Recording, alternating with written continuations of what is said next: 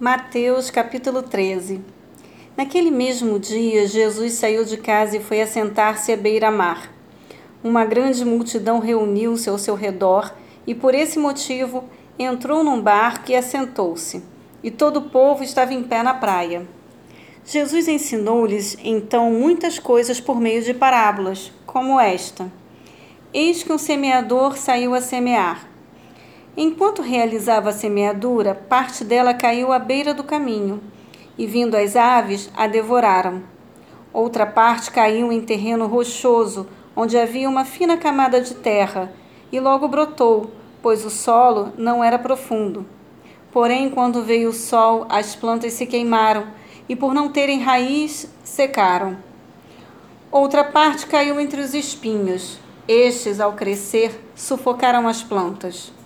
Contudo, uma parte caiu em boa terra, produzindo generosa colheita a cem, sessenta e trinta por um. Aquele que tem ouvidos para ouvir, que ouça.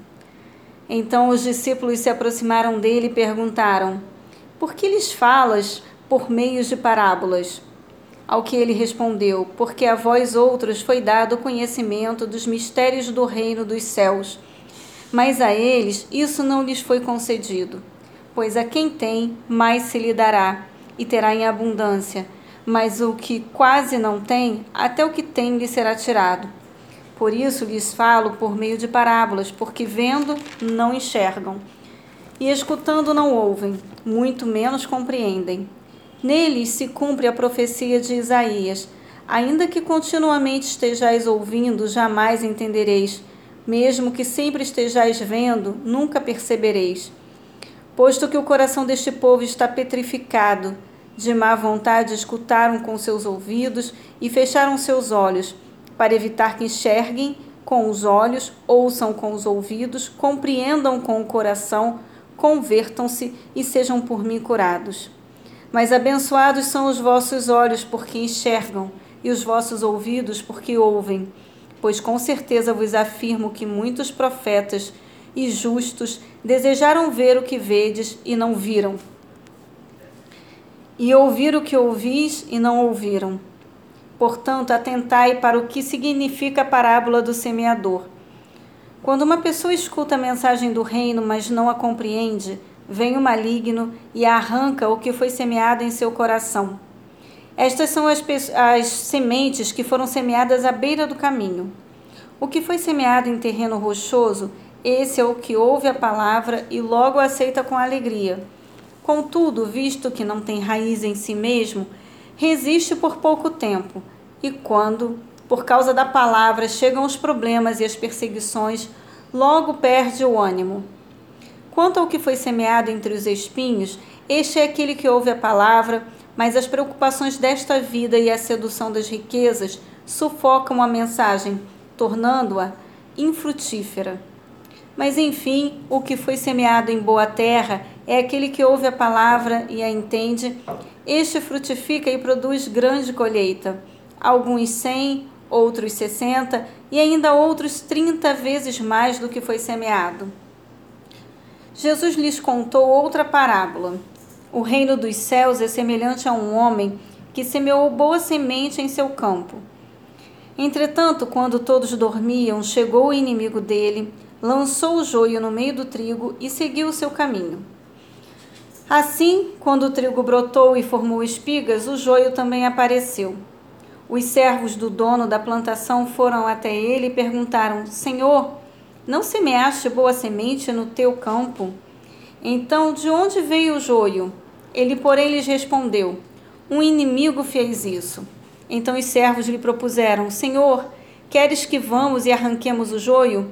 Ao que o Senhor respondeu: Não, pois ao tirar o joio podereis arrancar juntamente com ele o trigo. Deixai-os, pois, crescer juntos até a safra, e no tempo da colheita direi aos ceifeiros: Primeiro ajuntai o joio e amarrai-o em feixes, em feixes para ser queimado, mas o trigo recolhei-o no meu celeiro. Outra parábola ainda lhes propôs Jesus, dizendo: O reino dos céus é como um grão de mostarda que um homem tomou e plantou em seu campo.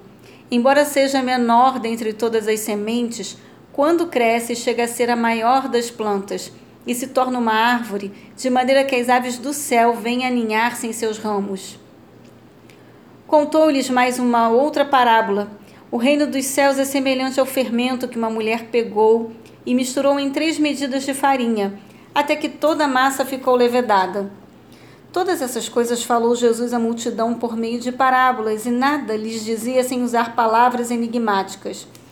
E assim cumpriu-se o que fora dito por meio do profeta. Abrirei em parábolas a minha boca, proclamarei coisas ocultas desde a fundação do mundo. Então Jesus se despediu da multidão e foi para casa. Seus discípulos aproximaram-se dele e pediram: Explica-nos a parábola do joio na plantação. E Jesus explicou: Aquele que semeou a boa semente é o filho do homem. O campo é o mundo, e a boa semente são os filhos do reino. O joio representa os que pertencem ao maligno. O inimigo que semeou o joio é o diabo. A colheita é o final desta era, e os ceifeiros são os anjos. Da mesma maneira que o joio é colhido e jogado ao fogo, assim será no fim desta era. O filho do homem mandará os seus anjos e eles ceifarão do seu reino tudo o que causa tropeço e todos os que praticam o mal. Eles o lançarão na fornalha ardente e ali haverá pranto e ranger de dentes. Então os justos reluzirão como o sol no reino de seu Pai. Aquele que tem ouvidos para ouvir, que ouça. O reino dos céus assemelha-se a um tesouro escondido no campo. Certo homem, tendo-o encontrado, escondeu-o novamente então, transbordando de alegria, vai, vende tudo o que tem e compra aquele terreno. Da mesma forma, o reino dos céus é como um negociante que procura pérolas preciosas. E assim que encontrou uma pérola valiosíssima, foi, vendeu tudo o que tinha e a comprou. O reino dos céus é ainda semelhante a uma rede que, lançada ao mar, recolhe peixes de toda espécie e quando está repleta, os pescadores a puxam para a praia. Então se assentam e juntam os bons em cestos, mas jogam fora os ruins. Assim também ocorrerá no final desta era. Chegarão os anjos e irão separar os maus dentre os justos, e lançarão os maus na fornalha ardente, e ali haverá grande lamento e ranger de dentes. Então lhes perguntou Jesus: Entendeste Entendestes todas estas parábolas? Ao que eles responderam: Sim, Senhor. E Jesus lhes disse: Portanto, todo mestre da lei, bem esclarecido quanto ao reino dos céus, é semelhante a um pai de família que sabe tirar do seu tesouro coisas novas e coisas velhas. Havendo terminado de contar essas parábolas, retirou-se Jesus dali. Chegando à sua cidade, começou a ensinar o povo na sinagoga de tal maneira que as pessoas se admiravam e exclamavam: De onde lhe vem tanta sabedoria e estes poderes para realizar milagres? Ora, não é este o filho do carpinteiro? O nome de sua mãe não é Maria, ou de seus irmãos Tiago, José, Simão e Judas?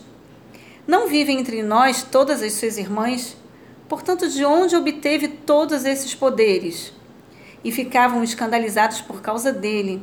Entretanto, Jesus lhes afirmou: não há profeta sem honra a não ser em sua própria terra e em sua própria casa. E Jesus não realizou ali muitos milagres por causa da falta de fé daquelas pessoas.